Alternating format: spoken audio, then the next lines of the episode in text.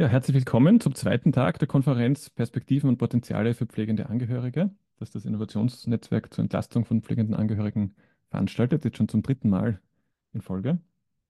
Äh, mein Name ist Nono Preuß, ich darf heute wieder auch durch den Tag führen und ich freue mich sehr auf das heutige Thema, denn das Thema ist kultursensible Pflege, kulturspezifische Bedürfnisse von pflegenden Angehörigen. Und ich habe schon in der Vorbereitung gemerkt, da steckt viel mehr dahinter, als man vielleicht im ersten Moment einem selber einfällt. Äh, und es wird, glaube ich, inhaltlich sehr, sehr spannend. Wir haben auch heute wieder einen Impulsvortrag, in dem Fall von der Dr. Karin Streiner und eine Diskussionsrunde mit der Michaela Dvorak, dem Christoph Pammer, der Karin Schreiner und der Ulrike Stracker, wo wir sozusagen wieder in der Grunde beginnen, sozusagen ihre Erfahrungen reinbringen und dann aber auch gerne das Ganze öffnen für alle, die sozusagen sich gerne in die Diskussion einbringen. Wir hatten ja gestern schon den Auftakt. Ich fand das sehr spannend. Es ging um die, die jungen Menschen, die pflegen und pflegend auch Verantwortung übernehmen. Und es war eine große Gruppe mit äh, über 80 Teilnehmenden. Heute sind wir äh, nicht so viele, das ist aber für den Freitag üblich, habe ich gelernt, auch bei den letzten Jahren so. Und ich freue mich über alle, die sich trotz der Freitag Zeit genommen haben. Ja, wir haben ja immer, auch für diejenigen, die schon Veteraninnen sind, am Anfang einen kleinen Teil, wo wir schauen, so, wer sind wir denn heute und was ist unser Bezug? Also und nur für diese fünf Minuten zu schauen, wer sind wir denn heute, die wir zusammenkommen, würde ich euch bitten, ganz kurz eure Kamera anzumachen, wenn ihr die Möglichkeit habt. Dass wir uns einfach kurz sehen können, so, wer sind wir? Digital ist das immer sehr plötzlich, dass man dann zusammenkommt äh, und auseinanderstirbt. Ja, und ich würde wieder, so wie bisher auch üblich, so zwei, drei Fragen äh, euch stellen, um ins Thema zu finden. Ähm, die Bitte ist, wenn die Frage auf euch zutrifft, also wenn ihr sagen würdet, ich sage ja, dann lasst ihr die Kamera an. Und wenn ihr sagt, na, das trifft für mich nicht zu, dann einfach gerne die Kamera entweder zuhalten oder, oder kurz ausschalten. Die eine Frage ist, ähm, wir haben das Thema kultursensible Pflege und äh, ich versuche so ein bisschen ein Gefühl zu bekommen, wer hat welchen Zugang. Also wer hat schon mal von euch ähm, oder generell, wer hat in seinem ganzen Angehörigenkreis Angehörige, mit denen er oder sie auch in anderen Sprachen spricht. Also wo gibt es so im Familiensystem einfach Menschen, die unterschiedliche Sprachen sprechen? Dann gerne einfach die Kamera anlassen. Okay, das sind schon einige. Ja. Ich würde sagen, fast die Hälfte derer, die am Anfang die Kamera ange angehabt haben. Dankeschön. Zweite Frage ist, ähm, wer hat jetzt ganz spezifischer sozusagen schon Erfahrungen, also mit der Pflege von Angehörigen, wo auch kulturelle Unterschiede eine Rolle gespielt haben. In welcher Form auch immer. Also das kann ja sein, dass man selber einen anderen kulturellen Hintergrund hat oder dass die Pflege, die Pflege erhalten einen anderen Hintergrund haben oder dass professionelle Pflege sozusagen mithelfen. Dann auch gerne die Kamera anlassen. Okay, sind auch schon sicher, wir schätzen 20 Personen oder 15, 20 Personen. Das wäre super spannend, auch nachher wirklich eure Erfahrungen dazu einzubringen. Das ist, glaube ich, gibt sehr unterschiedliche Konstellationen, aber es ist super, dass es Leute gibt, die das auch aus eigener Erfahrung was teilen können. Danke. Die dritte Frage ist eine, die sich wirklich anbietet. Es ist eine nicht ganz ernst gemeinte Frage. Ähm, das Thema hat ja ein bisschen die Herausforderungen, dass wir sozusagen vermeiden wollen, zu stereotypisieren und zu pauschalieren und gleichzeitig wollen wir irgendwie trotzdem das Thema besprechbar machen. Ja? Und ich habe mir jetzt einmal so eine Vorbereitung kurz die Frage gestellt, okay, wenn ich als Alien nach Österreich komme und ich möchte wissen, wie sind die so drauf? Und dann google ich einmal, dann habe ich jetzt kurz vorher gegoogelt, wie groß oder klein sind die Menschen in Österreich und habe gelernt, die sind im Schnitt 1,72, also 1,72 Meter. Jetzt möchte ich wissen, ob das zutrifft. Bitte einfach alle, die genau 1,72 sind, bitte im Bild bleiben. Alle anderen wegschalten.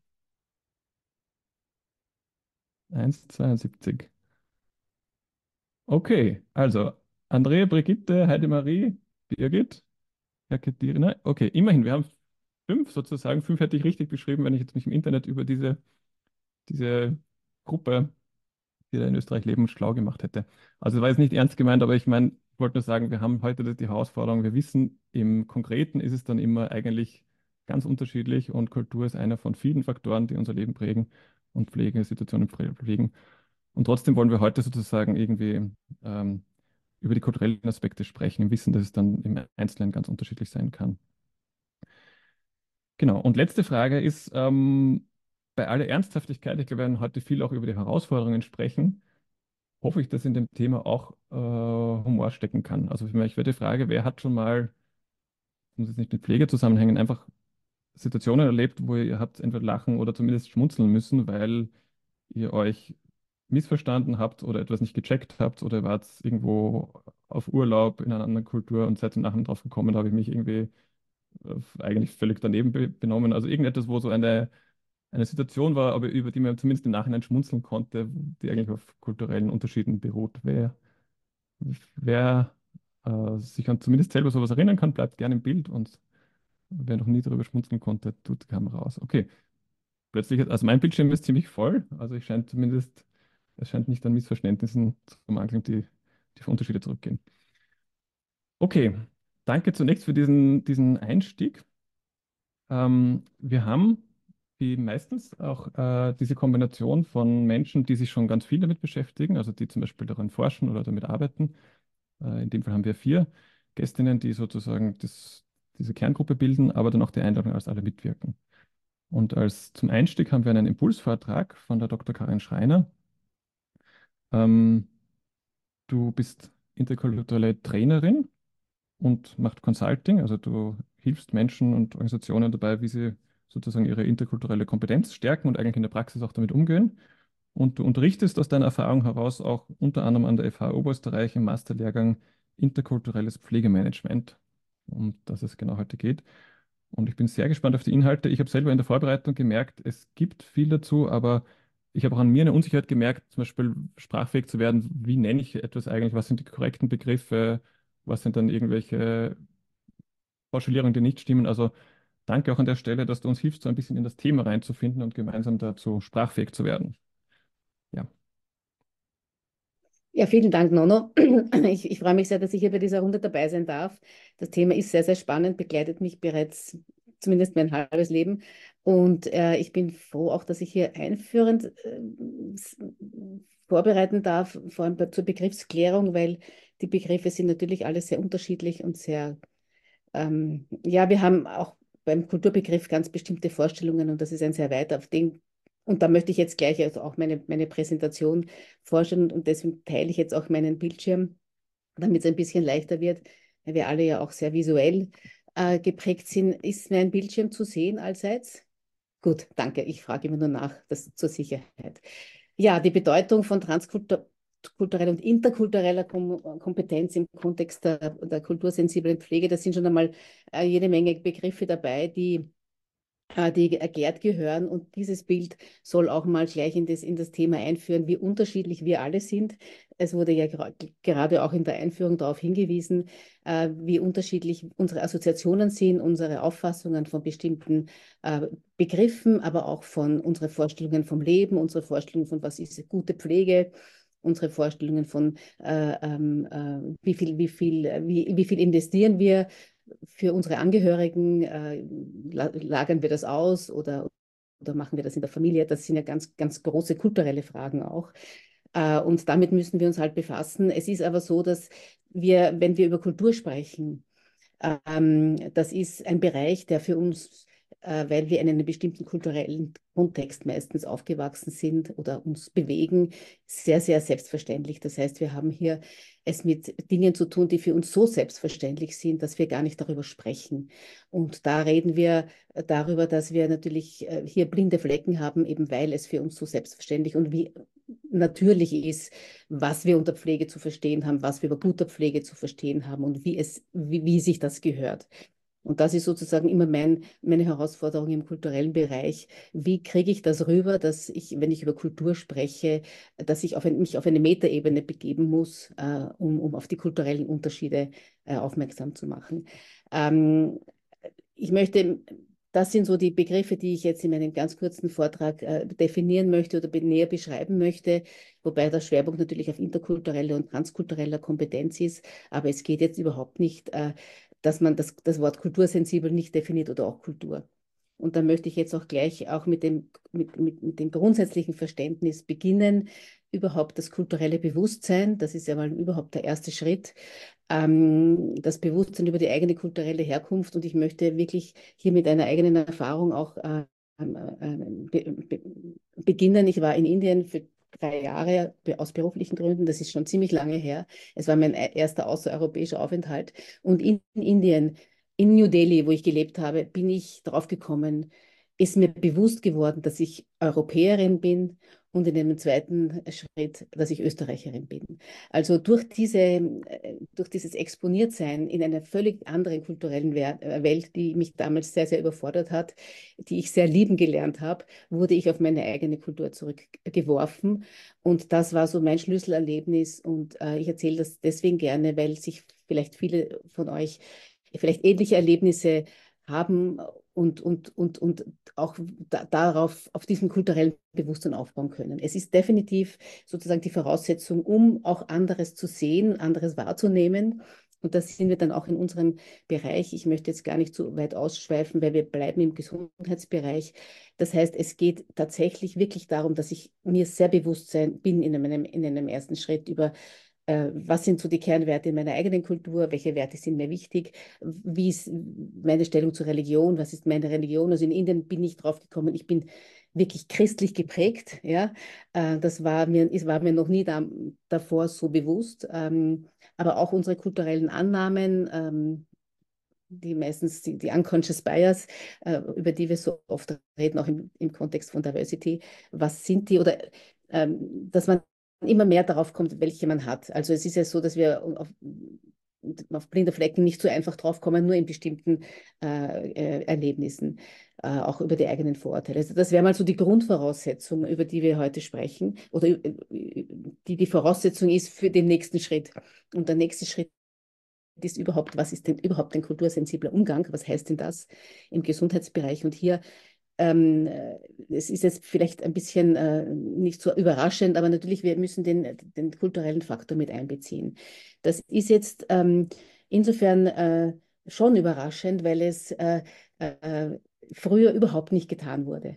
Äh, man war dann sehr überrascht, dass Leute unterschiedlich reagieren, auf Diäten zum Beispiel, äh, weil bei uns, ein, man hat eine bestimmte Vorstellung in einem Krankenhaus, wenn, wenn jemand Diätkost bekommt, äh, das ist, es kann sein, dass jemand aus einer ganz anderen Kultur, was weiß ich, aus Nordafrika oder aus Asien, diese Diätkost überhaupt nicht verträgt.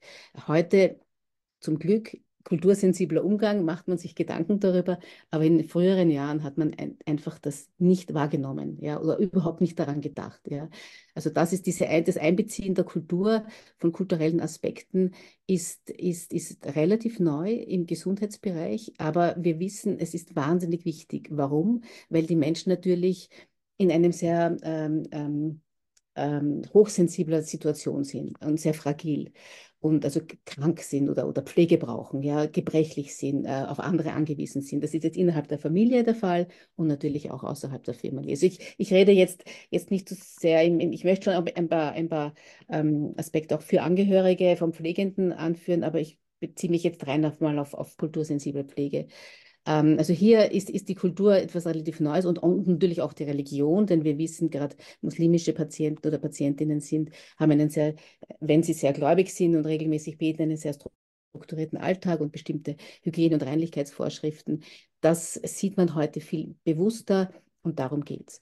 Kultursensible Pflege heißt aber auch jetzt nicht nur, sozusagen ähm, äh, die, die, Kultur, jetzt die Nationalkultur mit einzubeziehen, sondern eigentlich auch den gesamten Lebenskontext. Also in, in, in, zum Beispiel, äh, wenn ich Stichwort Besuche im Krankenhaus, das ist, äh, da wird oft sehr allergisch reagiert, weil, weil gerade in sehr ähm, sozusagen äh, soziokulturellen, also ähm, wie sagt man, ähm, familienorientierten äh, ähm, Kulturen ähm, wie Nordafrika, Türkei, auch, auch, auch, auch, durchaus einige Balkanländer, afrikanische Länder, äh, es üblich ist, dass die ganze Familie eigentlich die Kranken besucht.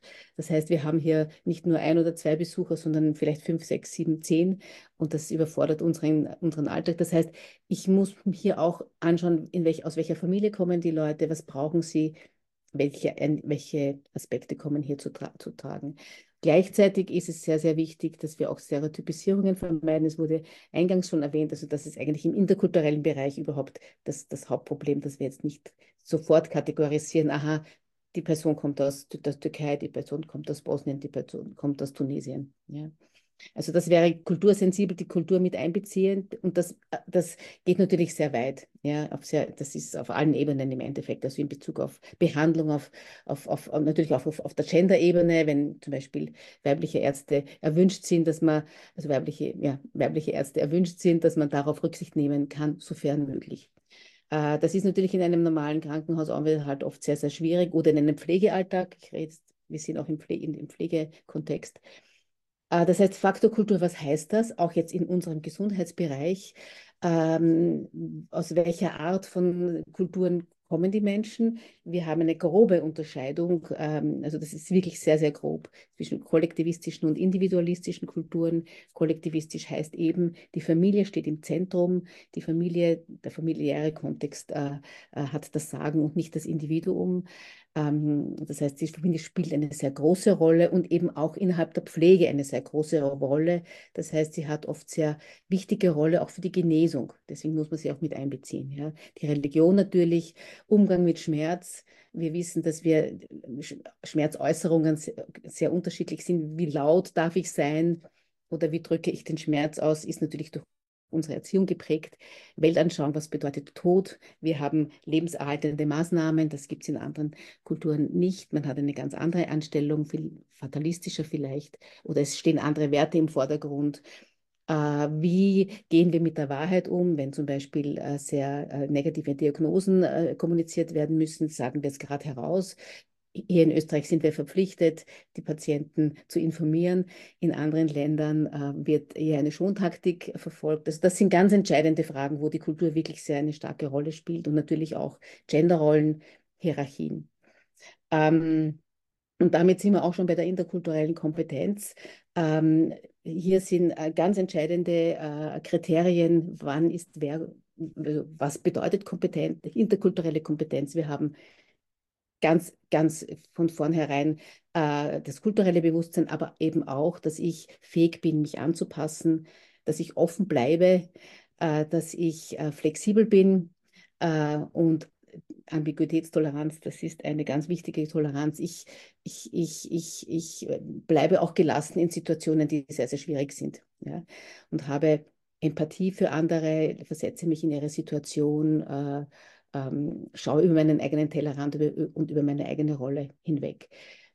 Unvoreingenommenheit, Neugierde. Neugierde heißt einfach, ich stelle viele Fragen, wenn ich etwas nicht weiß. Wir können nicht alles wissen über andere Kulturen. Es ist einfach unmöglich, aber wir können Fragen stellen. Und respektvolles Fragen, glaube ich, ist in diesem kulturellen Kontext etwas ganz, ganz Wichtiges.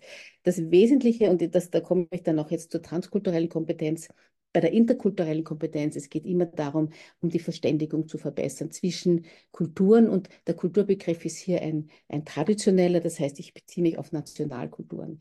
Äh, der Kulturbegriff hat heute in der, in der interkulturellen Diskussion einen sehr weiten Begriff. Also wir gehen über die Nationalkulturen hinaus und schauen uns unterschiedliche Kontexte an. Ähm, da habe ich jetzt leider nicht so viel Zeit, das näher auszuführen, aber da gibt es auch sehr viel Literatur dazu. Aber interkulturelle Kompetenz ist aus diesem Kontext heraus entstanden in der zweiten Hälfte des 20. Jahrhunderts. Wir wollen, äh, dass sich Menschen aus unterschiedlichen Ländern besser, dass wir das, das Verständnis äh, verbessern, ja, indem wir einfach auf bestimmte Aspekte schauen und uns bewusst machen, welche mit welchen Unterschieden haben wir zu tun. Ähm, transkulturelle ja, das ist jetzt hier eine kurze Folie im, im, im Gesundheitskontext, äh, aber ich möchte jetzt hier auch ein bisschen weitergehen, weil ich glaube, die Zeit läuft ein bisschen davon. Ähm, wir haben hier natürlich im, im, im klinischen oder im, im Krankenhaus auf äh, Kontext sehr viele ähm, Aspekte, die wichtig sind, gerade das Zuhören, Nachfragen, Spiegeln, um einfach eine gute Beziehung zu den Patienten aufzubauen mit, einem, mit einer interkulturellen Offenheit und Neugierde, jetzt auch von Seiten des ähm, Krankenhauspersonals. Transkulturelle Kompetenz, und da sind wir jetzt bei dem wichtigen Punkt heute, ähm, das, der, dieser Begriff äh, wird eigentlich vor allem im, im Gesundheitsbereich äh, verwendet. Und zwar geht es hier darum, über das Nationalkulturelle hinauszugehen, über mh, mm, die Kultur selbst hinauszugehen und hier auf, auf, Stereotypisierungen zu vermeiden, in dem Sinne, dass ich mir die Biografien genauer anschaue, dass ich mir die Lebenswelt meiner Patienten oder Patientinnen genauer anschaue. Ähm, Und das ist entscheidend. Hat die Person äh, Fluchterfahrung? Hat sie, hat die, ist die Person verfolgt worden? Hat sie Kriegserfahrung? Äh, das wirkt sich entsprechend auf die Gesundheit oder auf, auf Symptome aus. Äh, Migrationserfahrung ist in, in welchem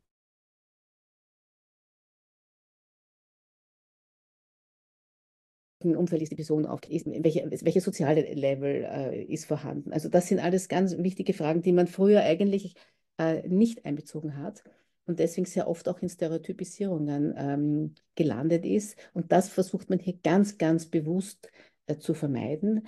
Äh, also ich habe jetzt äh, eine, eine Patientin aus einem bestimmten Land und, und denke mir, aha, die wird so und so und so sich verhalten. Das kann ich vermeiden, indem ich einfach mit der Biografie Entweder habe ich Unterlagen oder ich kann Fragen stellen oder ich kann die Familienangehörigen fragen. Also ich muss hier einen größeren Kontext mit einbeziehen und, äh, und, und, und versuche einfach auf der persönlichen und individuellen Ebene mehr zu erfahren. Das ist ganz, ganz entscheidend. Also diese Lebenswelten, die individuellen ähm, mit zu erfassen, äh, in, auch in das Krankheitsbild, das ist so ein ganz ein, ein, ein, ein wichtiger Punkt. Und dazu sozusagen auch die Institutionen. Ja, also ähm, die nächste Folie hier zeigt eben auch, also wir, wir, wir erfassen die individuelle Situation, wir handeln entsprechend, ja, aber auch wir schauen, ähm, dass wir selber keine Vorteile haben, dass wir ähm, wirklich uns, uns hineinversetzen in die andere Person, in die, in die, in die Biografie.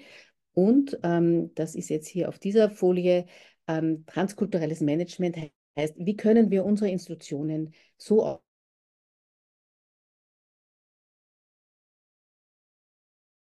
aufstellen, dass wir eine möglichst Kultur bedienen können. Also dass wir in, zum Beispiel innenarchitektonisch äh, Strukturen schaffen, äh, mit Räumlichkeiten, dass wir den Bedürfnissen entsprechen. Und das ist sozusagen eigentlich der nächste Schritt auf dieser institutionellen Ebene, der ganz besonders wichtig ist. Sonst sind wir auch Gefangene unserer eigenen Strukturen und können nicht entsprechend kultursensibel auf, auf, auf Patienten oder Patientinnen eingehen. Das hat jetzt zum Beispiel, geht es hier um Sprache, Kommunikation, dass ich ein Dolmetschnetz aufbaue. Es gibt heute Videodolmetsch. Das ist eine wirklich wunderbare neue Errungenschaft, die sehr oft eingesetzt wird. Ich beziehe die, ganz bewusst die Familie mehr mit ein, weil ich weiß, ich brauche sie als Unterstützung. Aber ich habe eben auch äh, Strukturen in meinem Umfeld, wo ich, äh, die es mir erleichtern, auf diese kulturellen Aspekte einzugehen. Ähm, und natürlich äh, geht es hier auch um Schulung des Personals. Also das, das ist eigentlich die Nummer eins. Deswegen gibt es auch diese Lehrgänge, diese Masterlehrgänge, wo, wo hier der interkulturelle Schwerpunkt sehr, sehr stark ist. Äh, das heißt, ich muss das Personal schulen, um einfach diese Sensibilität zu, ähm, äh, ja, zu entwickeln. Und zwar von das Personal von auf allen Ebenen. Ja, das ist ganz, ganz wichtig. Wir haben natürlich ein, ein Glück, wir haben im Personal eine hohe kulturelle Vielfalt und eine hohe Sprachkompetenz in unterschiedlichsten Sprachen. Das heißt, das hier ist auch eine Ressource und ich glaube, das ist eine wunderbare Ressource, um eben diese transkulturelle Pflege äh, ähm, eigentlich auch rascher auszubauen, ja, weil wir hier auf sehr gute Ressourcen zurückführen, äh, zurückgreifen können. Ja, ich bin fast am Ende, glaube ich. Es gibt eben sozusagen äh, die Förderung äh, auf, auf dieser Ebene, dass wir uns wirklich mit den, mit den einzelnen Patienten, Patientinnen äh, sehr persönlich befassen und auf ihre individuellen Bedürfnisse eingehen. Natürlich, jetzt kann man jetzt nicht das übertreiben, aber dass wir äh, nicht, also wirklich der, der, Grundsatz ist, wir vermeiden Stereotypisierungen. Ja? Und äh, der Unterschied jetzt, wenn man das vielleicht noch zum Abschluss auf den Punkt bringt, zwischen interkultureller Kompetenz und transkultureller Kompetenz. Sozusagen interkulturelle Kompetenz wäre der erste Schritt, dass ich überhaupt achtsam mit kulturellen Unterschieden umgehe ähm, äh, und, und hier mit Kulturwissen aufbaue und transkulturelle Kompetenz. Auf dieser Basis von Kulturwissen, das ich schon habe, gehe ich dann ganz gezielt in die, in die individuellen Biografien hinein und versuche, ähm, die, die Lebenswelt und die, die Vergangenheit also die, was auch die Krankheit oder den Unfall oder was immer verursacht hat, äh, mit einzubeziehen und, und dem Rechnung zu tragen. Das wären so die, das sind wirklich zwei Ebenen, die man unterscheiden muss. Ähm, und ähm, es ist interessant, dass es diesen Begriff äh, der transkulturellen äh, Kompetenz äh, gibt, weil es sozusagen über die, also man könnte es wirklich auch leicht übersetzen, wie über die Nationalkulturen hinweg versuchen wir sozusagen entsprechend mit Patienten, Patientinnen umzugehen. Ja, damit wäre ich am Ende meines Inputs und bin natürlich, freue ich mich auf Fragen und so weiter. Ja. Vielen Dank für diese Einführung. Also gerade weil diese Begrifflichkeiten, glaube ich, auch nicht immer so klar ist, wann passt welches. Ähm, mir hat nochmal geholfen, auch so die Dimensionen klar zu kriegen. Ich würde uns aber auch in der Diskussion einzuladen, sozusagen relativ unbescholten die Begriffe zu verwenden. Und wenn dir auffällt, zu sagen, da ist ein anderer Begriff passend, dann kann man den verwenden. Aber sozusagen, sonst ist die Hemmschwelle sehr hoch. Wann habe ich jetzt den richtigen Begriff gewählt? Aber ich, ich finde, es hilft einfach, um zu sensibilisieren, was, was sind eigentlich die Unterschiede und wie kann ich Gruppen erfassen, ohne stereotypisieren und so weiter. Ähm, da war jetzt viel auch drinnen, sozusagen auch für, den, für professionelle Pflege und wie geht es generell sozusagen, wenn wir auf Kontursensibilität im Pflegekontext denken. Und wir haben jetzt die Möglichkeit, gemeinsam mit den all denen, die sich gemeldet haben, am Anfang, die selber Erfahrungen haben oder auch Gedanken dazu, äh, nachher in eine Diskussion zu gehen, zu sagen, was heißt denn das für pflegende Angehörige äh, konkret dieser, dieser Herausforderungen. Und um uns der Diskussion äh, zu erleichtern, haben wir ja wieder, also eigentlich das Organisationsteam, hat ähm, drei weitere Diskutantinnen mit angesprochen, die euch Zeit nimmt heute. Und nachdem die sozusagen ihren Input geliefert haben, würden wir dann eine allgemeine Frage- und Diskussionsrunde machen. Insofern, Birgit, würde ich dich noch um Geduld bitten und äh, ich würde zuerst mal um die Inputs bitten. Ich habe versäumt heute, Niki, deine Einleitung äh, dran zu nehmen. Sorry dafür, dass ich jetzt, jetzt wir sind früher in der Zeit, irgendwas hat da gefehlt und dann kam die Nachricht, ich habe das versäumt. Also, sorry. Ähm, genau. Ich darf begrüßen die Michaela Dvorak. Ähm, ihr seid eh auch alle schon sichtbar, weil ihr gepinnt seid. Genau. Ja, hallo. Den, genau, den Christoph Pammer ähm, und die Ulrike Stracker. Und ich würde gerne mit dir, Ulrike, auch anfangen, ähm, so eure Sicht nochmal einzuholen auf das Thema. Also du arbeitest bei Lebensgroß in der Rechtsberatung in einer Familienberatungsstelle. Und wir haben kurz vorher geplaudert, gesagt, es gibt Menschen, die schon sehr früh, also ihr habt eigentlich quasi von 0 bis 70 Menschen, die zu euch kommen. Ähm, Schwerpunkt ist auch Menschen mit einer Behinderung und da sind viele Menschen auch mit Migrationshintergrund. Und die Frage wäre sozusagen aus deinem Arbeitsalltag, äh, wie du das Thema wahrnimmst, wie ihr damit umgeht und was du auch ergänzen möchtest zu dem Eingangsvortrag. Ja, danke, Nonna. Ich hoffe, ihr hört mich alle. Also, wie Nonna schon gesagt hat, ich arbeite in einer Familienberatungsstelle, bin da als Juristin äh, tätig ähm, und ich glaube, die Besonderheit bei uns in dieser Familienberatungsstelle ist, weil wir haben den Schwerpunkt Menschen mit Behinderung auch in unser, in unser Beratungskontext, dass wir auch sehr früh schon auf Angehörige treffen, die äh, in eine pflegende Rolle kommen, da, da sie Leute begleiten, äh, die schon von Geburt an äh, ein, ein hohes Pflegebedarf haben. Also bei mir ist das Bandbreite wirklich angefangen vom Kleinkind bis zu einem älteren Menschen, wo äh, einerseits die Familie teilweise groß die Pflege abgedeckt ähm, hat und dann vielleicht die Eltern weggefallen sind und jetzt Geschwister diese Rolle übernehmen, wo es darum geht, äh, kann es im Familienverband diese Pflege noch weiter abgedeckt werden oder ist schon, eine, äh, dass man gewisse Sachen installiert. Ähm, oder muss vielleicht doch irgendwie eine, eine, eine andere äh, Betreuungsform gefunden werden. Äh, auffallend in meiner Arbeit ist, also ich, mir fällt schon auf, dass ich in letzter Zeit äh, sehr viele äh, Menschen mit, mit Migrationshintergrund in der Beratung habe. Einerseits auch durch die Fluchtgeschichten, aber auch durch, den, durch die Zuwanderung nach Österreich. Da sehe ich sehr stark auch, auch ähm, durch den Föderalismus in Österreich, dass, dass viele Leute schnell an ihre Grenzen stoßen, dass sie einfach gar nicht den Überblick haben über das Leistungs- und Angebotsspektrum, was es bei uns gibt dass auch viele Leistungen an, an gewisse Aufenthaltstitel geknüpft sind, dass man da auch ein gutes äh, Augenmerk drauf legen muss.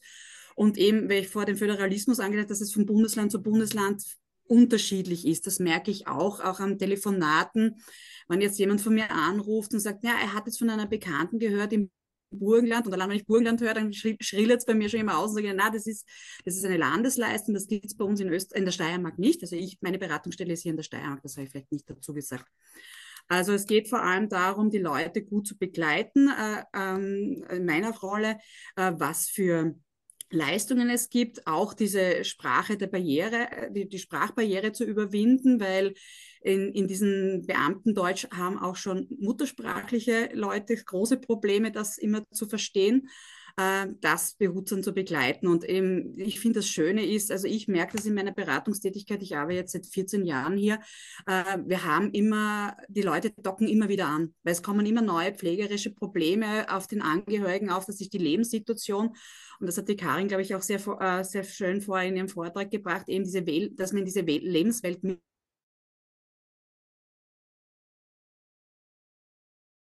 mit eintauchen kann. Also da kann ich gerne Sachen dazu beitragen.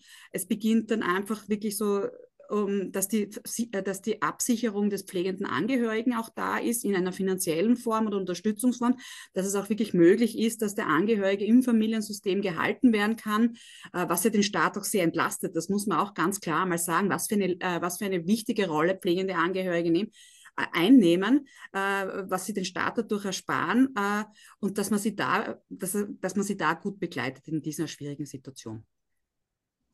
Das wäre mein Input. Vielen Dank. Ja. Äh, Birgit, ich hoffe, du kannst dich noch gedulden. Ich würde gerne zuerst die Inputs rannehmen. Ist das okay? Ja. Ähm, Michaela, du hast, ähm, wir haben auch ganz, ganz kurz noch vorher gesprochen, als du dich eingewählt hattest, aber viele von dem Organisationsteam kennen dich, weil du arbeitest auch bei Alles Klarer als Beraterin, bist aber in deinem Grundberuf äh, diplomierte Gesundheits- und Krankenpflegerin, also beschäftigst dich auch beruflich mit dem Thema und auch in der, hast du erwähnt, so in der Ausbildung, in Fortbildung, Sensibilisierung auch tätig. Ja, genau auch gerne um Ja, deine Erfahrungen. ja, genau. Das heißt, ich bin auch Lehrerin für Gesundheits- und Krankenpflege. Ich unterrichte bei verschiedenen Lehrgängen. Das heißt, sowohl äh, beim Heimhelferausbildung, beim Pflegeassistenz, Pflegefachassistenz, äh, als auch auf Universitäten. Und äh, ich sehe, ähm, was die, die Karin schon erwähnt hat, äh, große Ressource, dass wir ganz viele äh, Schülerinnen und Schüler haben, die eben aus anderen Ländern kommen. Das heißt, die haben eine unterschiedliche Migrationsbiografie mit vielfältiger kulturelle Prägung. Äh, wir können ganz, ganz viel voneinander lernen. Ich versuche das immer im Rahmen von meinem Unterricht so zu gestalten, dass jeder erstens so ein bisschen so sensibilisiert sich selber und versucht über eigene Kultur nachzudenken. Wir machen das quasi in einem äh, Seminar, einen ganzen Tag, wo wir sagen, okay, jetzt, äh, wer bin ich, was ist meine Kultur, was macht mich aus, was ist meine Biografie. Das ist dann sehr, sehr sensibel, ja, das ist sehr, sehr schönes Miteinanderarbeit, ja. Und ähm, das ist mir so ganz wichtig, dass die sich untereinander austauschen. Dadurch lerne ich und alle miteinander sehr viel. Äh, und andererseits auch versuche ich auch Menschen, weil ich jetzt sehe, durch Migration natürlich, es kommen ganz viele Leute zum Beispiel jetzt nach Österreich, die seit ein paar Jahren erst da sind, ja, und natürlich mit ganz vielen Problemen und Belastungen und so. Und sehr viele kennen die Kultur aus Österreich nicht. Und sehr viele kennen die Geschichte von Österreich nicht. Und das ist dann die zweite Input, die ich da nutze, wo ich dann versuche, denen zu erklären, dass die äh, Bewohner, Bewohnerinnen, Klienten, Klientinnen, Patienten, Patienten, die wir betreuen, die sind jetzt um die 80, 85, 90 Jahre. Das heißt, was hat de, denen Leben ausgemacht? Das heißt, diese Geschichte Nazi-Zeit, dann diese äh, ganze äh, Zeit danach, äh, Aufbau. Ja, das heißt, was haben diese Leute erlebt? Ja, und die sind dann wirklich sehr, sehr dankbar darüber, weil wir haben das nie gelernt. Mhm. Das heißt, äh, mir haben, hat sich damit nie auseinandergesetzt. Und ich nutze das ganz tolle Film von äh, Herbert Link endlich drüber reden zum Beispiel oder über diese biografischen Entstehung und überhaupt für diesen Aufbau nach dem Zweiten Weltkrieg. Ja. Und das sind auf jeden Fall äh, immer einen, ein, äh, einen ganz wichtiger Part in meinem Unterrichten, ja, die ich versuche in verschiedenen Fächern dann aufzuteilen. Aber das ist immer ein Seminar, der zwei oder dreitägig ist und das, glaube ich, hilft sehr. Das bringt auch sehr viel vielen Teilnehmer und Teilnehmerinnen. Und ich bin sehr dankbar, dass ich wirklich jedes Mal mehr dazu lerne, weil natürlich, es kommen immer mehr Menschen aus verschiedenen Ländern und man, man lernt nie aus. Ja. Ich meine, in Pflege haben wir sowieso ähm, unbedingt äh, einen, äh, unser Auftrag ist es auch, zum Beispiel jetzt, was die Karin auch erzählt hat, über verschiedene Ritualen zu lernen, was Tod betrifft, was Ernährung betrifft, ja, äh, dass wir äh, quasi mehr über familiäre Strukturen erfahren, äh, eben religiöse Rücksichtnahme, weil sowohl die äh, unsere Patienten oder Menschen, die wir betreuen, als auch die Leute, die das selber tun, ja, denen ist auch, äh, dass, dass man denen auch Möglichkeit gibt, zum Beispiel fünfmal am Tag zu beten, ja, oder sich so anzukleiden, wie sie wollen und die nicht zu beurteilen. Ja? Und mir, ich finde es krass großartig, dass das immer mehr Gehör gewinnt Früher war das, glaube ich, nicht so. Jetzt ist immer, die Menschen sind sensibler geworden. Und ähm, ich finde da groß. Aber natürlich, es gibt immer noch Möglichkeiten, noch was dazu zu lernen. Ja. Ja. Ja. Ja, das ist so meine Erfahrung. Und natürlich habe ich auch selber die Erfahrungen auch gemacht, weil ich in Hausmannpflege auch äh, gearbeitet habe, wo ich dann natürlich wusste, was sind genaue Vorgangsweise, wie gehe ich um, wenn ich jetzt in eine Familie komme, die aus anderen Kulturen ist, ja, auf was muss ich achten. Das alles habe ich, äh, natürlich teilweise habe ich das gelernt, teilweise habe ich es informell mir beigebracht und äh, ja, ich lerne nie aus, ja. Ja. Vielen Dank, dass du doch heute Zeit nimmst. Spannend. Äh, wir haben einen, last but not least, einen vierten Teilnehmer in unserer Runde, den Christoph Pammer. Äh, du bist, also, wenn man dich googelt, findet man sehr viel. Du bist äh, in Sozialarbeit tätig, du bist aber auch Gesundheitswissenschaftler und Berater und machst sehr viel so an diesen Schnittstellen, hast einen Lehrgang mit aufgebaut für Public Health. Ähm, vor allem aber heute auch in deiner Tätigkeit für die Gesundheitsdrehscheibe hier, wo ihr Familien beratet, ähm, wo jemand auch pflegeabhängig oder bedürftig ist und, und auch oft Migrationshintergrund hat. Und da gerne auch die Einladung, was, was ihr da für Erfahrungen macht. Ähm, ich grüße euch aus der Grazer Annenstraße. Das ist ein sozialer Brennpunkt in Graz, ein historisches Armutsviertel und wird auch nach wie vor bewohnt von einer relativen Mehrheit von Menschen, die von sozialen Transferleistungen abhängig sind. Wir beraten hier in einem Team von elf Mitarbeiterinnen in erster Linie chronisch Kranke, die für eine bestimmte Zeit lang hier sehr viel Unterstützung bekommen von einem interdisziplinären Team. Wenn man es schnell mitnehmen möchte, wir sind ein Primärversorgungszentrum ohne Arzt beziehungsweise ohne Ärztin, die hier anwesend ist, aber eine Mannschaft von 13 Leuten mittlerweile. Wir haben ein bewusst interkulturelles Team wegen dieser Situation. Das heißt, wir decken, äh, äh, uns gibt es erst seit vier Monaten, wir haben die Leute auch so bewusst ausgesucht, dass sie Sprachkenntnisse mitbringen. Wir decken die Großen einmal ab, ohne es jetzt aufzuzählen, die großen Sprachgruppen. Ähm, weil wir sozusagen eigentlich laufend mit interkulturellen Fragestellungen konfrontiert sind.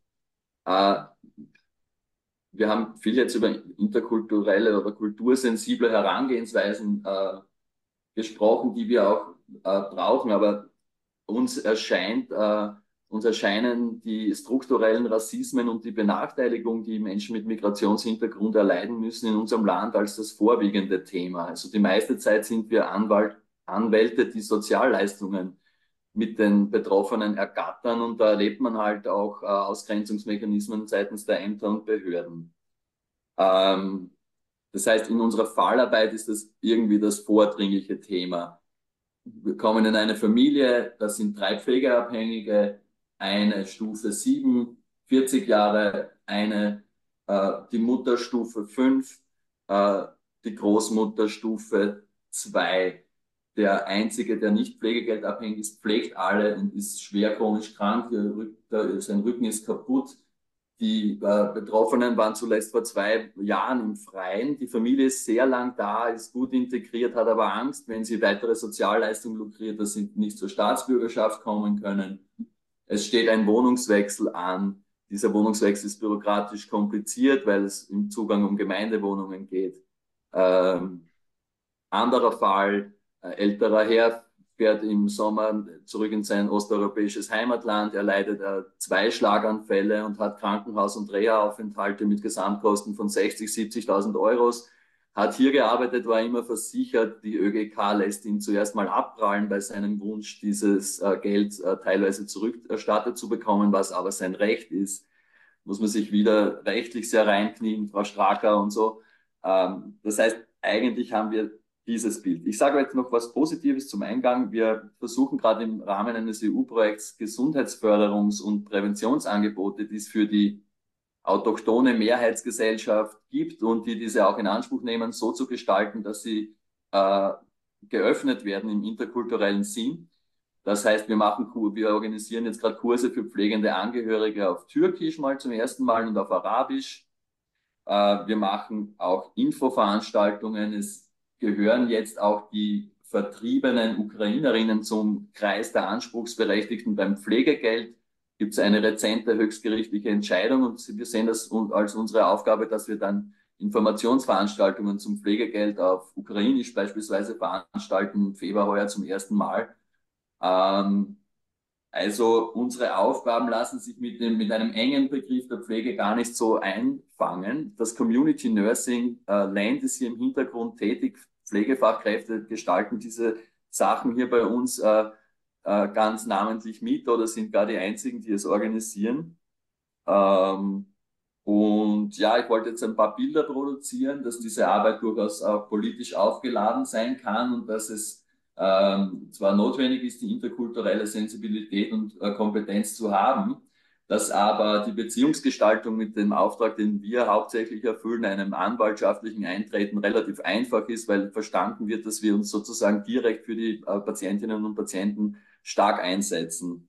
Und das ist auch hier in Graz, wo es die politische Situation jetzt gerade zulässt, sehr erwünscht. Und da haben wir auch eine starke Stadtregierung, die das mit uns ein bisschen äh, versucht auf die Beine zu stellen und dauerhaft äh, in der Finanzierung sicherzustellen. Es ist bei so einem Projekt der wohnortnahen und sozialen Gesundheitsversorgung gar nicht so ähm, äh, einfach, wenn man keine Ärztinnen und Ärzte an Bord hat, aber die kommen bei uns im Laufe der Zeit, da bin ich sehr zuversichtlich, bald hinzu. Mhm. Ja, vielen Dank. Also ich fand das eine, eine wunderbare Ergänzung. Wir haben auch die letzten Mal ja immer diese unterschiedlichen Ebenen gehabt, die direkte Betroffenheit und dazu gehört auch das eigene Reflektieren und die interkulturelle Sensibilisierung, aber auch diese strukturellen Geschichten und die strukturellen Rassismen auch, die du angesprochen hast, mit denen ihr viel zu tun habt im Alltag. Und ich finde gut, wenn wir in die Diskussion beides reinnehmen, das hängt ja auch oft zusammen. Ne? Birgit, du hast jetzt unglaublich lange schon Geduld gehabt. Du hast dich schon lange gemeldet. Und jetzt ist die Einladung an alle, die gerne etwas beitragen, entweder ja. Fragen im Chat zu schreiben oder einfach die Hand zu heben mit diesem Symbol unten. Ich habe ja nur deshalb gebeten, ob ich noch dabei sein kann, weil ich leider um 15 Uhr aussteigen muss, weil ich für den ORF äh, ja, einen Beitrag mitgestalten muss. Aber ganz herzlichen Dank. Alle, also wirklich alle vier unter euch waren jetzt ganz, ganz wichtig. Also danke, Karin Schreiner, das war perfekt. Ich habe mich so angesprochen gefühlt von allen Punkten, aber natürlich auch aus eurer eigenen Erfahrung. Und wir als Interessengemeinschaft pflegender Angehöriger merken ja immer mehr, dass Menschen, gerade weil sie sich nicht sicher fühlen in ihrem Umgang als Menschen, die eben von einer anderen äh, Ethnie kommen, wie sie mit der Bürokratie umgehen sollen, was sie überhaupt verstehen und beziehungsweise, weil das so wichtig war, ja, es gibt natürlich da noch Kurs, Kursmaßnahmen für die pflegenden Angehörigen, aber da gehen sie nicht hin. Wir wissen das aus vielen Bereichen. Es gehen schon die, die österreichischen Menschen nicht hin, weil sie keine Zeit haben oder weil sie glauben, sie können das eh so, verständlich. Aber für die anderen ist es noch einmal schwierig. Das heißt, wie bringen wir sie dorthin? Das ist ein ganz, ganz wichtiger Punkt. Äh, mir ist nur noch eingefallen, äh, es gibt ja auch so diese Plattform Patienten, Patientinnen-Sicherheit und ich glaube, die müssten auch da unbedingt mit hineinbringen, weil die ja sozusagen die Interessen der Patientinnen und Patienten vertreten und eine gute Anlaufstelle sind, genauso wie die Patientenanwaltschaften. Die müssen da unbedingt einfach gut geschult sein, damit sie auch, wenn sie angefragt werden, auch damit umgehen können und auch sehen, was da dahinter steht. Äh, noch etwas ist mir eingefallen, die 24-Stunden-Betreuerinnen sind ja eigentlich, wir wissen ja, sie sind ja sogenannte Scheinselbstständige, bleiben ja sehr alleine in ihrer Situation und haben kaum Zugang zu Informationen. Zum Teil brauchen sie es ja selbst, weil sie eben aus einem anderen Bereich kommen, aus anderen Ländern kommen etc. Also sie brauchen es und ihre, äh, die Menschen, die sie betreuen, brauchen es auch, um es zu verstehen und die pflegenden Angehörigen auch. Das ist so ein Konglomerat von drei großen Gruppen, die eigentlich mehr oder minder so wirklich im Verborgenen agieren. Und wenn man jetzt sagt, ja, die, Pflege, äh, die 24-Stunden-Betreuerinnen kriegen ja sowieso jetzt eine Schulung äh, ja, über online, dann müsste man genauso gut nachfragen, wie viele können es in Anspruch nehmen. Erstens können und Nummer zwei, äh, welche Auswirkungen hat es auf ihre Arbeit, aber auch auf ihr eigenes Leben. Also wir dürfen sie nicht einfach vergessen und das finde ich wirklich ganz, ganz schwierig.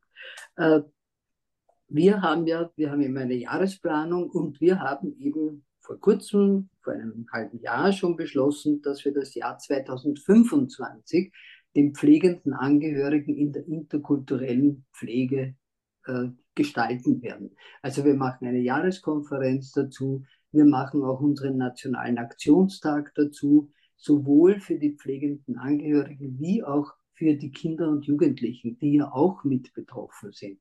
Also wir versuchen dieses Thema wirklich groß aufzumachen und ich freue mich dann, wenn ihr alle dabei seid, weil ich glaube, wir alle miteinander können das miteinander gestalten. Anders geht es nicht. Herzlichen Dank und also ich muss um 15 Uhr gehen, weil ich muss mich heute ein bisschen streiten mit Diskussionsteilnehmerinnen und Teilnehmern für eine Sendung, die am 2.2. dann ausgestrahlt wird in ORF 3 zum Thema ungepflegt. Schauen wir mal, was da rauskommt. Ich darf mhm. kritisch sein für die pflegenden Angehörigen. Danke. Es war super, wirklich. Danke. Äh, Irene, du hast dich gemeldet. Ja, danke schön.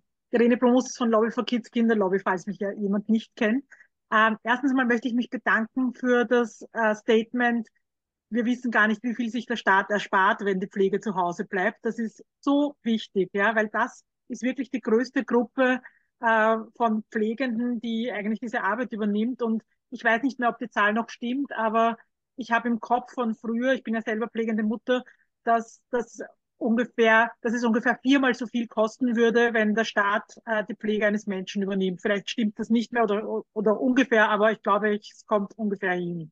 Das eine, das andere ist, was vielleicht auch noch wichtig ist, äh, wir müssen der Öffentlichkeit bewusst machen, weil ich habe natürlich auch ganz viele Familien mit Fluchtbiografie, mit Migrationshintergrund ähm, und da ist sehr viel Scham auch dabei, ja, also Pflegegeld in Anspruch zu nehmen oder der Pflege irgendwie nach außen zu gehen. Da sind oft auch sehr traditionelle Bilder dabei, das muss man zu Hause schaffen und nein, ich brauche sowas nicht und so.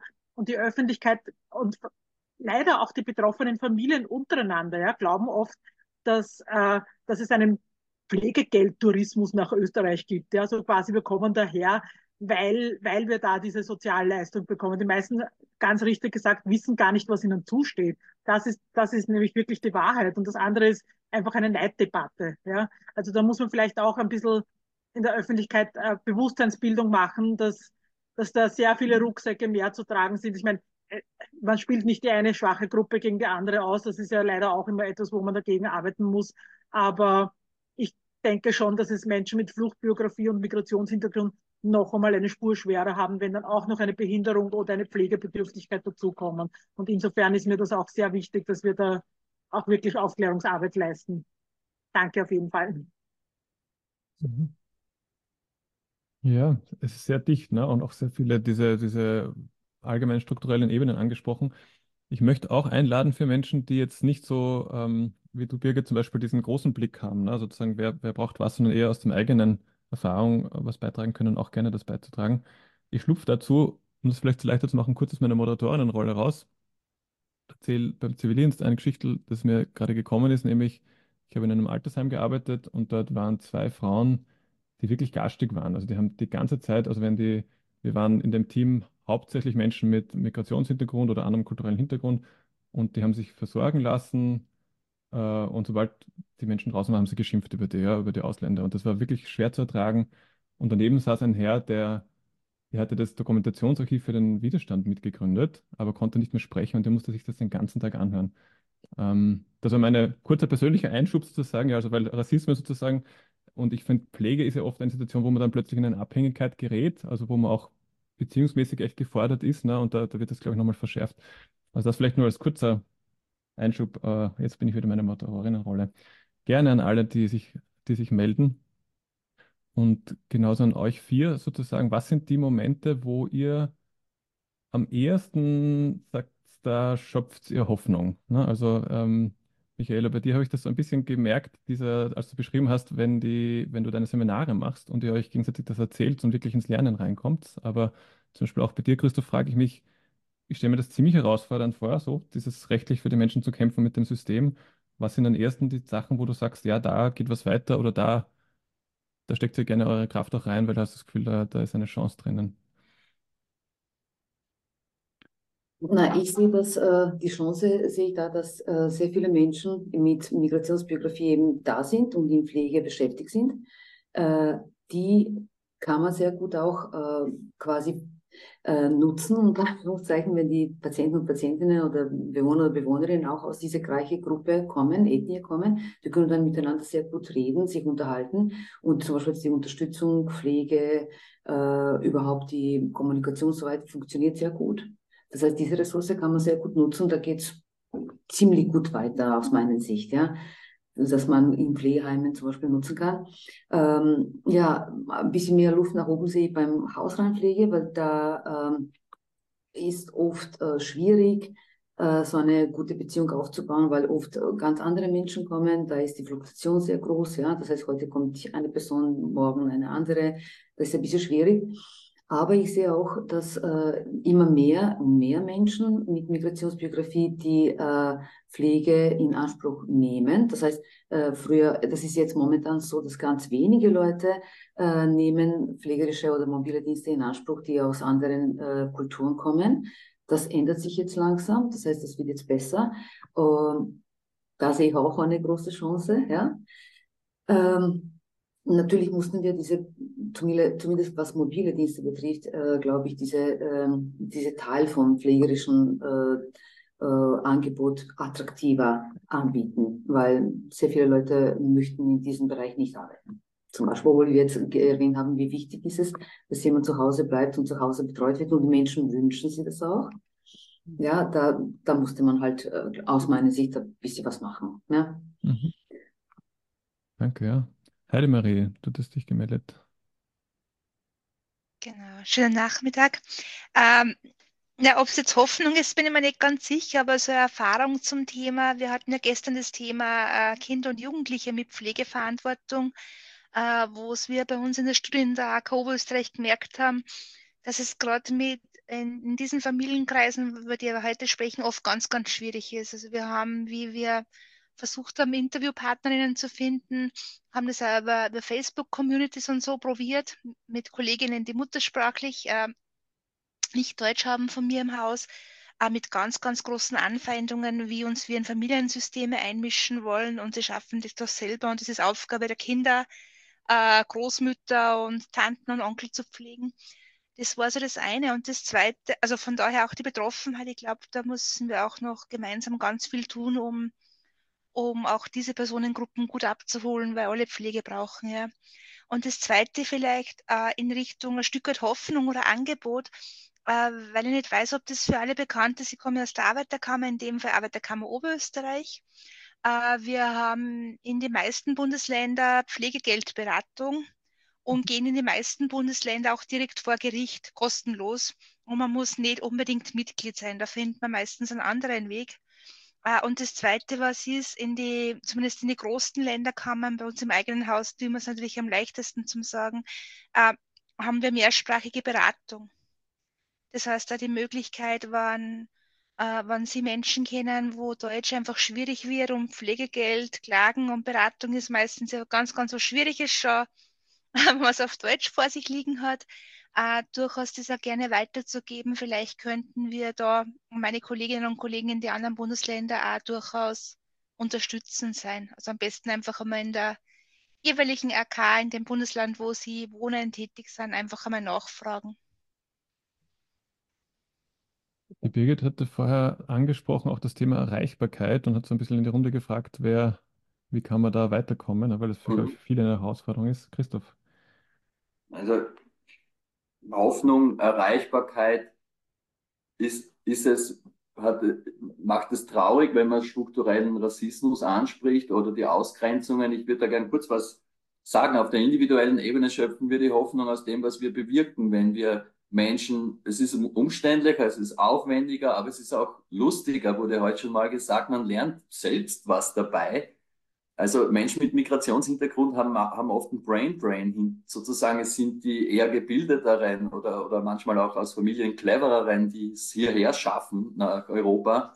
Das kann man auch durchaus als Ressourcen da benutzen und dann wird es eigentlich auf der individuellen Ebene schön. Auf der Gruppenebene möchte ich eine Geschichte erzählen. In Graz gibt es äh, Bestrebungen, Kinderarztpraxen notfallsmäßig am Wochenende zu öffnen da sollen Migrantinnen kommen, damit die nicht die Krankenhausambulanzen verstopfen. Die, äh, die die Ärztekammer hat diese drei äh, Kinderärzte sozusagen in Gebiete gesetzt, wo keine Migrantinnen wohnen. Ähm, also die kommen nicht zu unseren äh, Angeboten, nö, nö, unsere Angebote kommen nicht zu ihnen sozusagen. Das ist ein, ein umgekehrt zu verstehendes Problem aus, aus meiner Sicht. Und was diese strukturelle Rassismusdebatte betrifft, ähm, möchte ich auch kurz was erzählen. Also ich könnte jetzt mal ausholen und sagen, äh, die Arbeitsbedingungen von Personenbetreuerinnen, das grenzt eigentlich an moderne Sklaverei oder ähnliches. Wenn man das noch weiter dreht, dann müsste man auch die Weiblichkeit in der Pflege und wieso gewisse Sachen in der Professionalisierung nicht funktionieren und so weiter auch nochmal mitnehmen als Gedankenschritt. Aber die Hoffnung kommt auch immer frei nach Aaron Antonowski, dem Gottvater der Gesundheitsförderung, aus dem, dass man es für veränderbar hält. Ähm, wir haben eine junge Juristin dabei unterstützt, eine Gewerkschaft in der Personenbetreuung zu gründen und sie hat es geschafft. Ähm, das ging aus der, einer Grazer Gruppe äh, letztlich äh, mit aus. Also eine Gewerkschaft für zigtausende Personenbetreuerinnen und diese zu unterstützen in ihrer Landessprache bei rechtlichen Schritten, das ist doch Hoffnung sozusagen. Und auch, auch wenn die politische Gesundheitsarbeit noch nicht so kultiviert ist in vielen Bereichen, äh, wir sehen, dass sie relevant ist, generell. Und die Hoffnung kommt immer daraus, dass man es für veränderbar hält. Und das ist eine, eine sehr gute, auch gesundheitsförderlich, theoretisch abgesicherte Handlungsweise sozusagen. Du hast das Thema Rollen auch angesprochen. Ne? Du hast auch gesagt, sozusagen Frauen in der Pflege, das war schon in den letzten Konferenzen oft ein Thema. Und beim Durchlesen der Literatur, die ihr zum Teil ihr auch mit äh, beforscht habt, aber auch anderer, ist das immer wieder sozusagen, welche Rollenbilder verbindet man mit Pflege und gibt es da kulturelle Unterschiede? Und ich, das würde mich auch mal interessieren von euch, die euch länger damit beschäftigt, wie spielt das rein? Also wird dann auch stärker erwartet, dass Frauen Pflege übernehmen? Ist das wirklich anders. Ist genauso wie bei uns, dass Pflege hauptsächlich weiblich ist. Ähm, was kommt da zum Tragen und was kennt ihr aus der Praxis? Karin, ja, das ist sich gemeldet. Ähm, ja, dazu möchte ich gerne sagen, dass natürlich in, in vielen Ländern auch, bei uns ist das traditionelle Bild immer noch, Pflege ist weiblich. Äh, das herrscht schon vor in vielen Ländern. Ähm, heißt nicht, dass das so bleibt, aber ist doch äh, Frau zu Hause oder, oder, oder, oder mehr Frauen zu Hause, auch wenn man berufstätig ist, äh, dass man diese, diese, diese Arbeiten übernimmt. Ähm, ich glaube, das herrscht schon ziemlich vor. Das ist, äh, heißt nicht, dass ich es dass ich's dass, dass, dass es nicht aufbrechen lässt. Man hat ja auch in den, in den Pflegeeinrichtungen äh, bei uns äh, männliche Pfleger halt immer noch auch weniger als, als weibliche. Also das Bild bleibt hartnäckig da. Ich denke mir, ähm, da wird sich sicher was tun, aber es, es, ist halt, wie attraktiv ist dieser Beruf? Das, das wurde schon kurz angesprochen. Ähm, aber ich, da sehe ich schon eine, eine, eine gewisse Traditionalität äh, in, dieser, in dieser Rolle äh, der Pflegerinnen, ja, leider Gottes. Also das wird, sich, wird, wird schon noch einige Zeit dauern, bis das aufbricht. Einfach von den traditionellen Rollenvorstellungen halt in patriarchalischen Gesellschaften zum Beispiel. Ja. Mhm. Auch weil sie zu Hause ja. diese Rolle eh übernehmen können. Danke. Ja.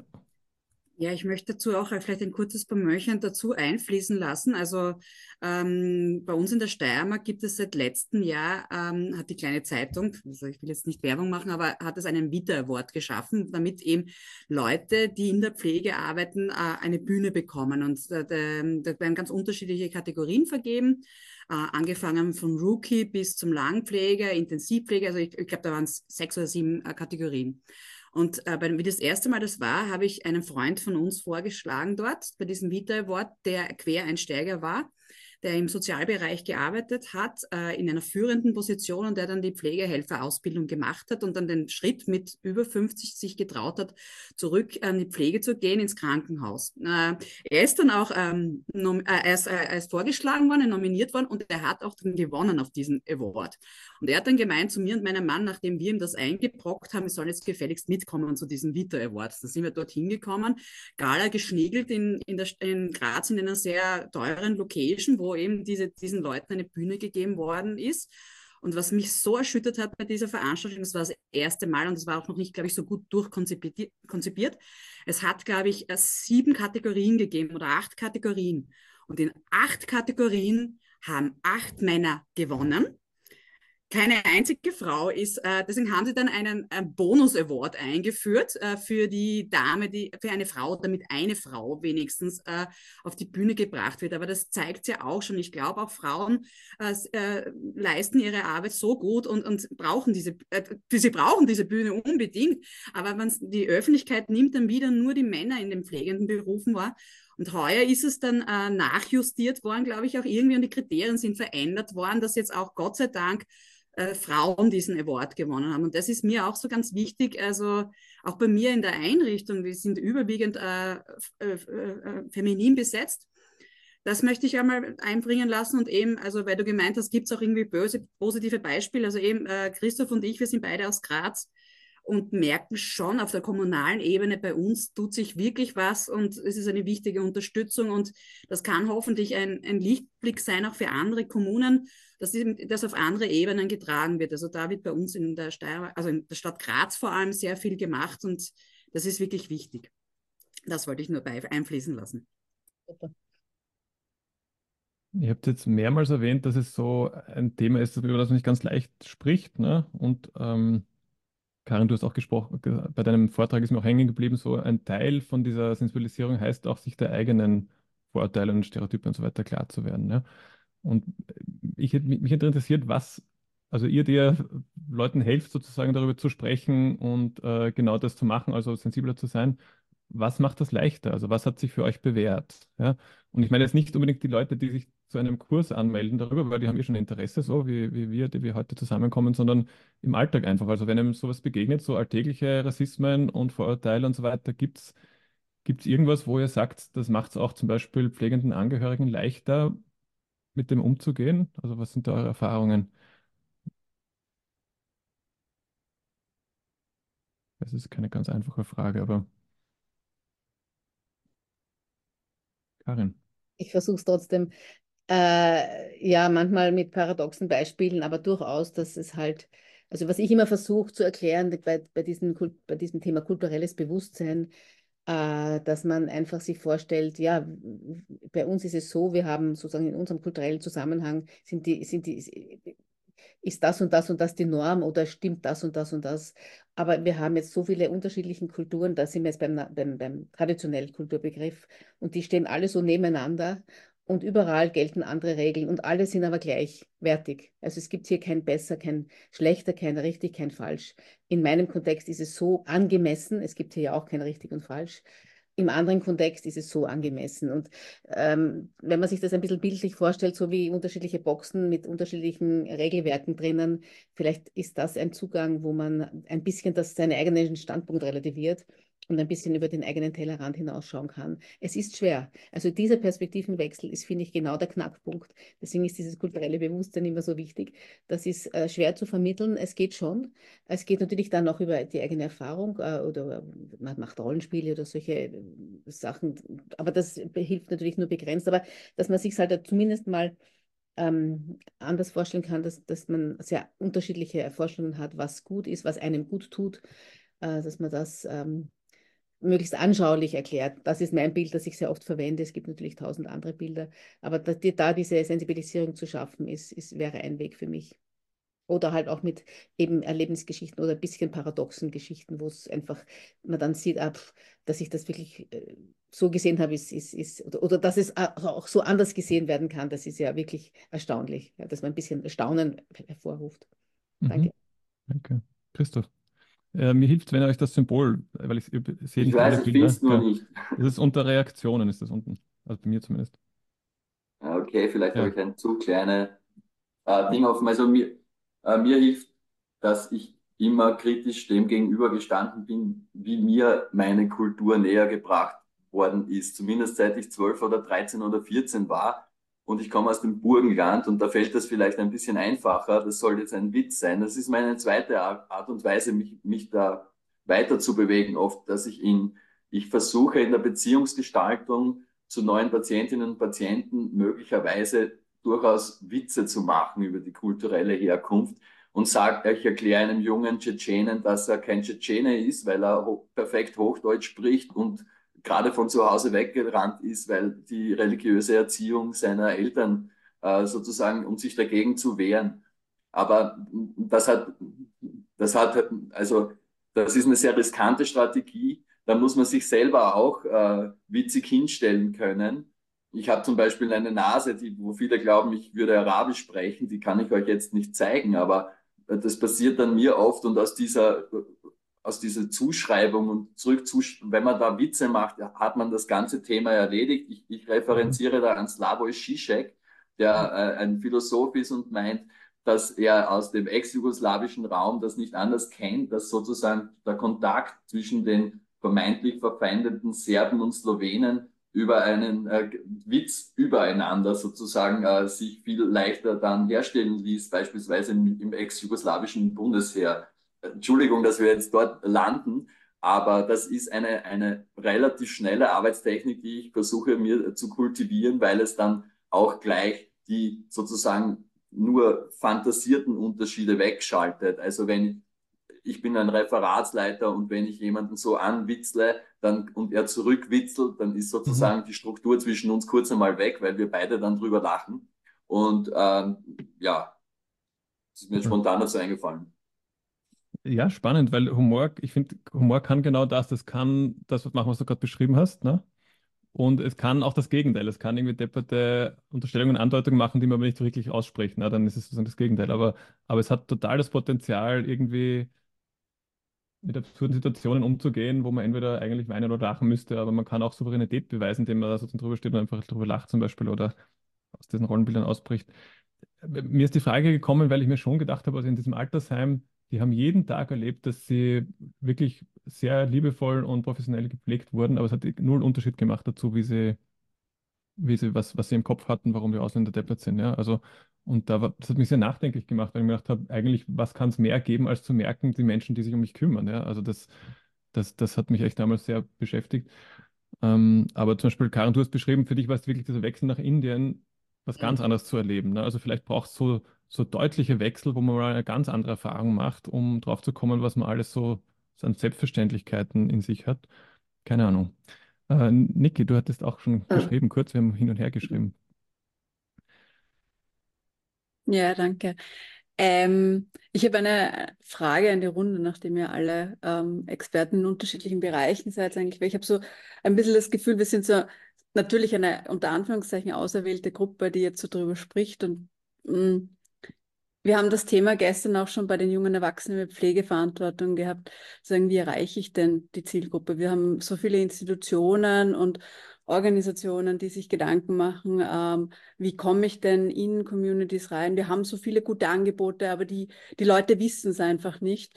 Und ähm, ich glaube, dass das bei bestimmten Gruppen schon schwierig ist, äh, weil es da auch mit Bewusstseinsarbeit etc. zu tun hat. Aber gerade wenn ich an die Gruppe von gestern denke, ähm, ist man da dann schnell bei Schulen, wo man sagt, da kann man nochmal Aufklärungsarbeit machen, ähm, etc. Ich finde in dem kulturellen, interkulturellen oder transkulturellen Kontext, ich springe wieder zwischen den Worten, ähm, ist es für mich schwierig und gerade auch noch nicht so wirklich fassbar, wie, wie, wie kriegen wir denn diesen Match hin? Also was braucht es denn jetzt abseits von, ich übersetze es in einer anderen Sprache, weil das wird es nicht sein. Ähm, ja, wäre ich interessiert. Mhm. Ja, Christoph würde eine Geschichte erzählen, vielleicht ist das, beinhaltet sie die Antwort. Heuer gab, Entschuldigung, im Vorjahr gab es in, in, der Steiermark eine Masernepidemie, äh, wo durchaus sehr viele Kinder ähm, infiziert waren und auch hospitalisiert werden mussten. Und das war auf eine bestimmte äh, Herkunftsgruppe zurückzuführen. Und eine sehr engagierte Kinderärztin kam mit der Frage, wie man jetzt die jungen Mütter in dieser Gruppe aufklären kann. Und wir mussten, oder wir hatten, wir Gesundheitsdrehscheibe Graz fühlt sich für sowas zuständig, vernetzt Leute und Aktivitäten. Äh, wir haben vier ähm, äh, Anläufe genommen und jedes Mal dazugelernt, um diese Gruppe mit dem Thema Impfen zu entern. Das ist eine Gruppe, die von der russischen Mehrheitsgesellschaft teilweise zwangsgeimpft wurde und bei denen Impfungen sehr schlecht angeschrieben waren.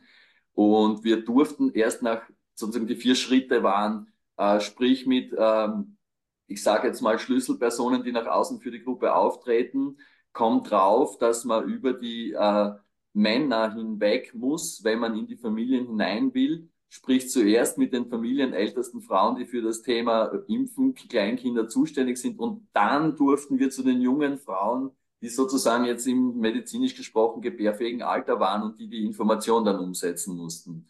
Ähm, aber jetzt sind wir dort drinnen und auch akzeptiert und wir mussten eben diese ganzen äh, wahrscheinlich gibt es die zu Recht, diese Grenzen dieser Gruppen in Österreich, damit sie sich was bewahren können und zueinander stehen können und ähnliches. Also man muss diesen Kanossergang ein bisschen kultivieren. Ähm, auch für seine Einrichtung sozusagen und für sein Angebot kultivieren. Aber es, es geht dann auch, wenn es schwer ist und man, man lernt eben auch viel dazu auf dem Weg. Ja beeindruckendes Beispiel. Ähm, auch die Haltung dabei, das ist nicht so, wir müssen jetzt die tolle Lösung finden, sondern wir müssen wirklich zugehen und schauen, was dann funktioniert und wie es ist. Ja. Cool. Karin? Ja, ich, äh, es ist sicherlich schwer, aber es ist, glaube ich, ähm, nur machbar, auch mit dem nötigen Respekt.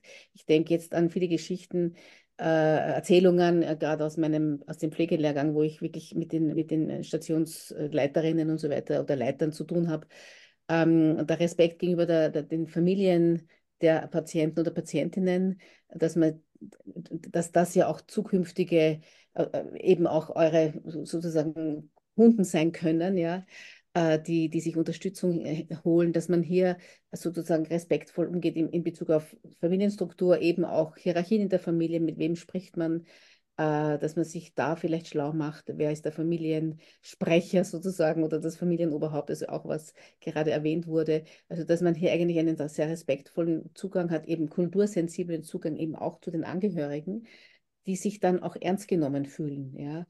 Äh, aber sehr oft werden sie abget abgetan, ja, sehr oft werden sie nicht einmal reingelassen. Da stehen oft Schilder halt nur zwei äh, Besucher erwünscht im, im Raum. Also das wird oft wirklich abgeblockt und, und das, da, da, da sind wir schon am Zug. Also ich meine, um sie zu erreichen, äh, dürfen wir nicht warten, äh, dass sie zu uns kommen. Das, das ist, ist sowieso nicht hier die Stimmung in, in, in unserer Runde, aber, aber, aber, aber dass man einfach jetzt über, den, über einen wirklich äh, sehr positiven, respektvollen Zugang ähm, die Leute erreicht, äh, das glaube ich schon.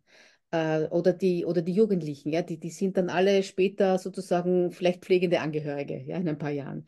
Und dann, und die, die, die haben dann vielleicht hier Wissen dann entweder, wo sie sich Informationen holen können äh, und, und so weiter. Also hier ein bisschen mehr Servicebereitschaft, äh, die ja in Österreich nicht so wahnsinnig groß äh, äh, ähm, ausgeprägt ist, gegenüber der Familie, den Familien, glaube ich, ist, ein, ist, ist, ist doch ein Tor dazu, diese, diese, diese Gruppe zu erreichen.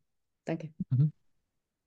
Ich wollte noch vielleicht was dazu sagen, was ich beobachtet habe, zum Beispiel bei mir äh, in Praxis. Ähm, ich habe jetzt, ähm, ich glaube, dass die Situation auch ein bisschen verändert, weil äh, es kommen so die erste Generation von Menschen, die Migrationsbiografie da gekommen sind, die haben dann Kinder bekommen. Das sind ja als erste Generation. Dann sind die zweite Generation und mittlerweile schon die dritte Generation. Was ich beobachte, ist, dass ich zum Beispiel jetzt immer wieder bei Kolleginnen, zum Beispiel aus Indien, ja, äh, die, die verändern sich auch. Ja? Das heißt, die nehmen äh, diese Kultur, äh, die sie hatten von früher, die verändert sich. Das heißt, die erzählen zum Beispiel, ähm, als ich in Indien war, ich, bin ich nie auf die Idee gekommen, jetzt in einen öffentlichen Verkehr mich hinzusetzen in meinen Mann. Das mache ich aber schon, jawohl, in Wien, wenn ich in U-Bahn unterwegs bin, dann setze ich mich schon weil ich was angenommen habe von dieser Kultur hier und das ist, das wird dann anders. Noch äh, anders wird es, glaube ich, oder ich beobachte es auch beim eben zweite oder dritte Generation, dass es auch diese starre Einstellung oder Haltung an manchen Kulturen verändert sich auch. Und ich glaube, das ist dann auch ein, eine positive Entwicklung aus meiner Sicht. Mhm. Ja, total. Also auch, und das habe ich auch aus der Literatur mitgenommen, sozusagen, dass diese Unterschiede in den Generationen sich dann auch in den Erwartungen widerspiegeln, was, was, wie selbstverständlich wird Pflege übernommen zu Hause oder wer übernimmt welche Rolle und so weiter. Ähm, Vera, du hattest dich gemeldet.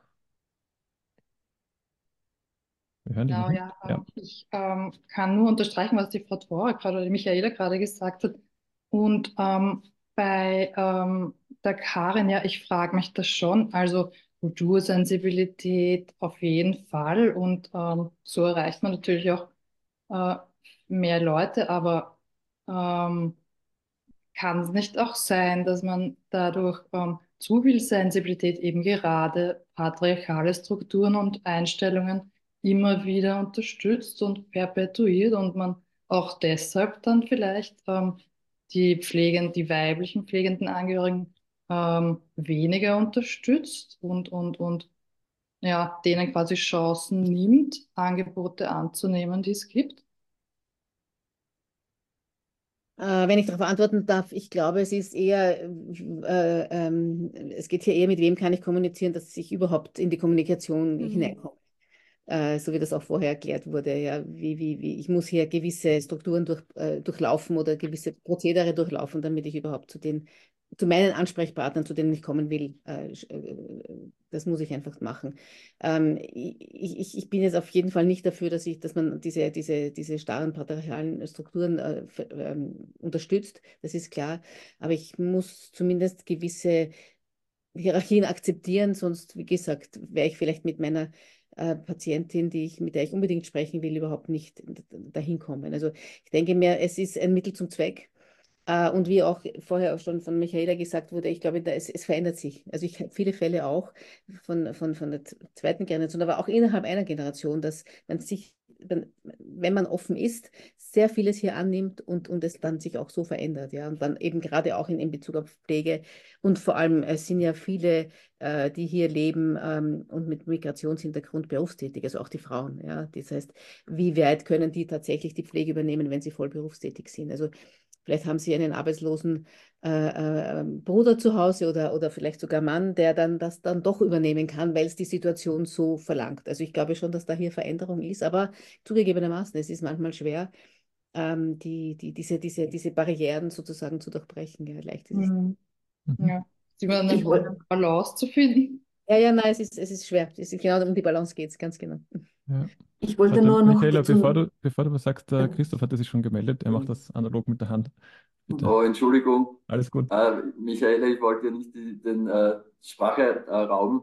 Ich finde die Frage äh, sehr wichtig, aber auch unter Anführungszeichen falsch gestellt. Ich würde das nicht verknüpfen. Ich würde sagen, man braucht kultursensibles Vorgehen, um überhaupt so weit kommen, dass man patriarchale und andere schwierige Themen anspricht und bearbeitet.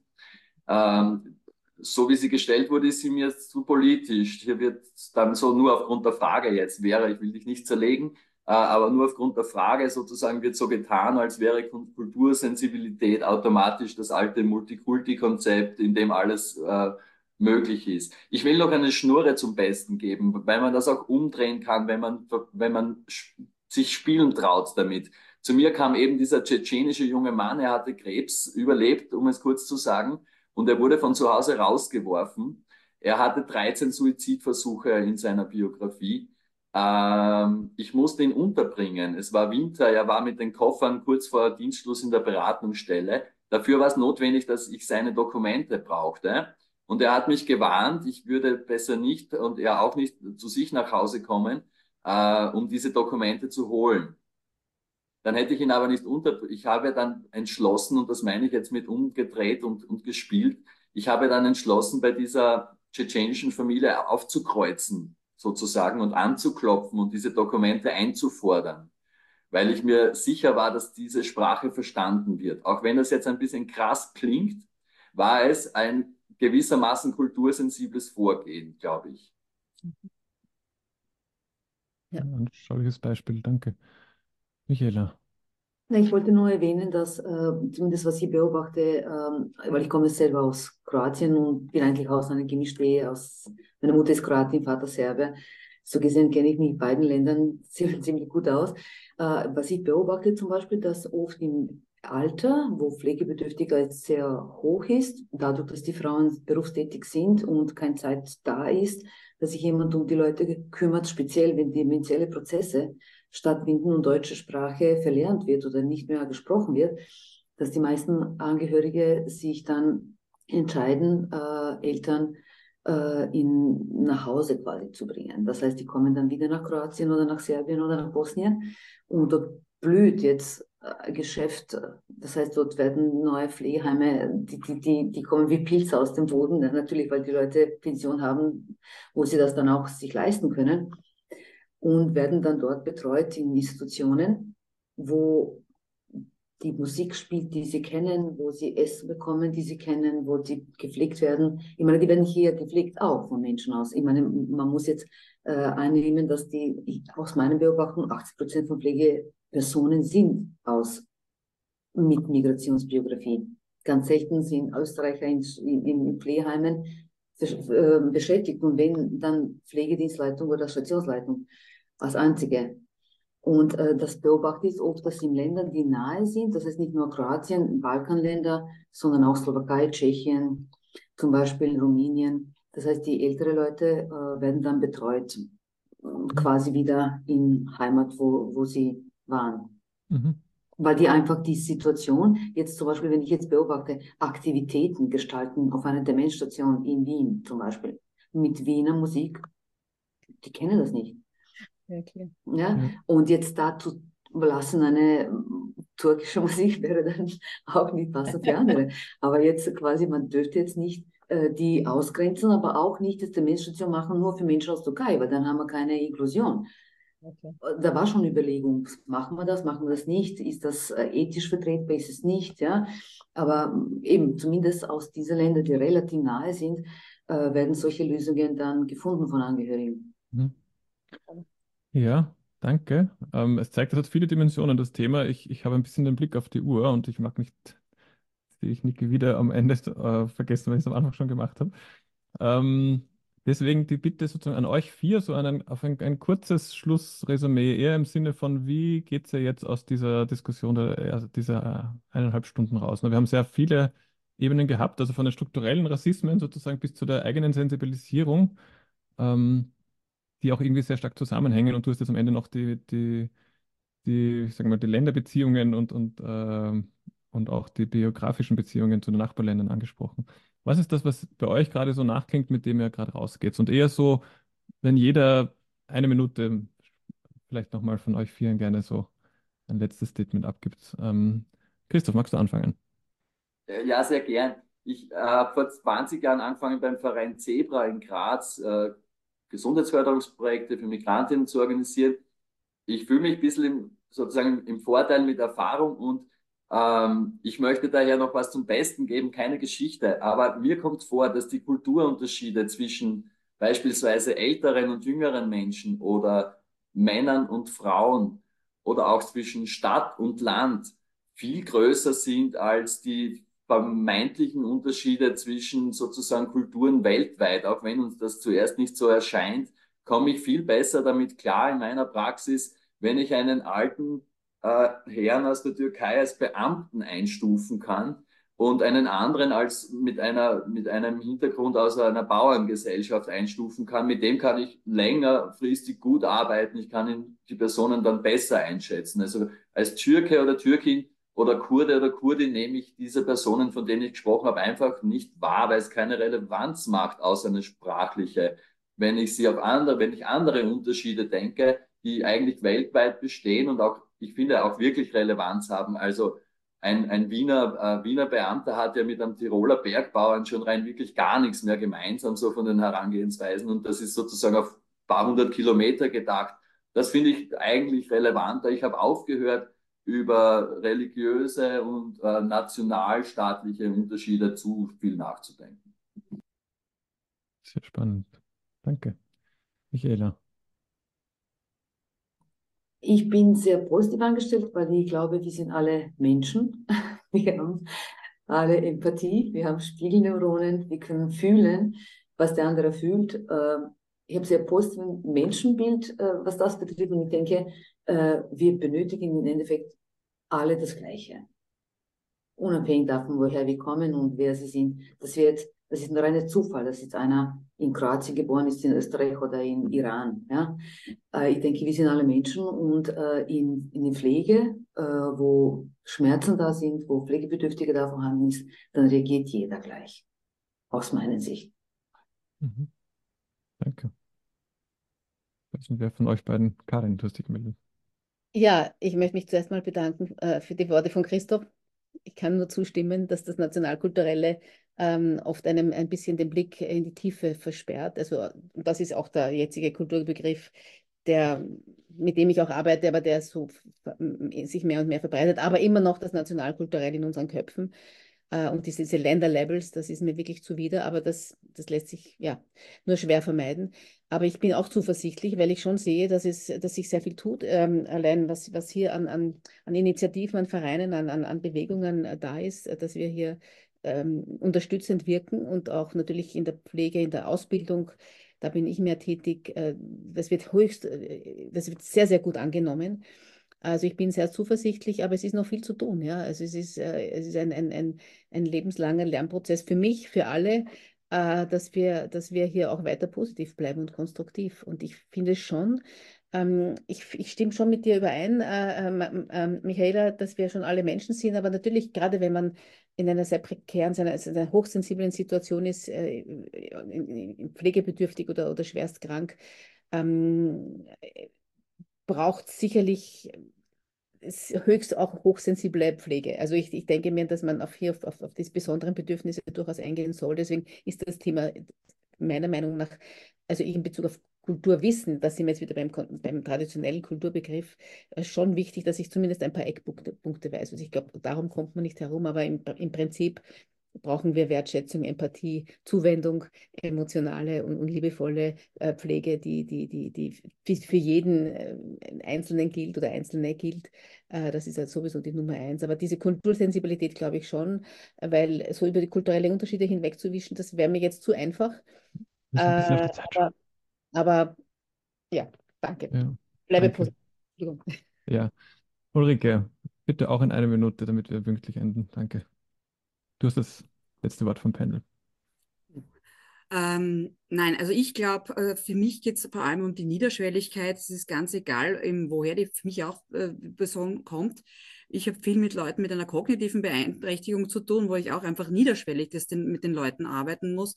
Es geht einfach, diese Barrieren abzubauen, dass es ja niederschwellig ist, dass die Leute einfach äh, zu den Informationen kommen. Und da ist wirklich egal, was, wo die Migration, von wo die Person herkommt und äh, was für eine Ausbildung die hat. Es profitiert auch ein Österreicher, eine Österreicherin, wann die Formulare einfach simpel gehalten sind und verständlich.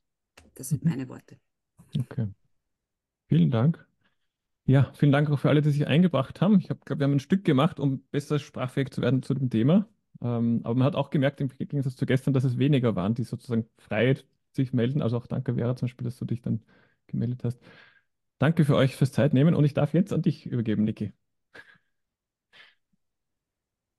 Danke, Nono. Äh, und ich möchte mich bei allen auch bedanken bei allen, ähm, dass ihr euch da eingebracht habt, dass ihr uns helft oder geholfen habt, äh, ein bisschen mehr unsere Sprache zu schärfen, die unterschiedlichen Dimensionen ähm, der kultursensiblen Pflege aufzumachen. Und ich glaube auch, wenn es äh, die Abschlussrunde jetzt sehr positiv war und es viel Empathie braucht, Niederschwelligkeit, dass das Thema schon eins ist, ähm, das uns weiter beschäftigen wird und ähm, wo es sicher auch noch viel zu tun gibt.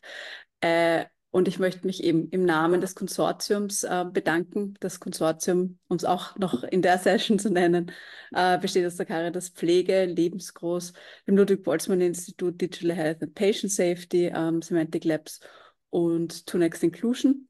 Und ähm, ermöglicht wurde die Runde wieder äh, durch die FFG, äh, die erste Stiftung und Freirad. Und ähm, für heute äh, ist es das Ende für das, äh, und es geht ins Wochenende, aber das Gute ist, am Montag geht es weiter. Ähm, wir, unsere Konferenz hat noch drei weitere Tage, Montag, Dienstag, Mittwoch. Und äh, wir widmen uns ähm, dem Thema Demenz am Montag.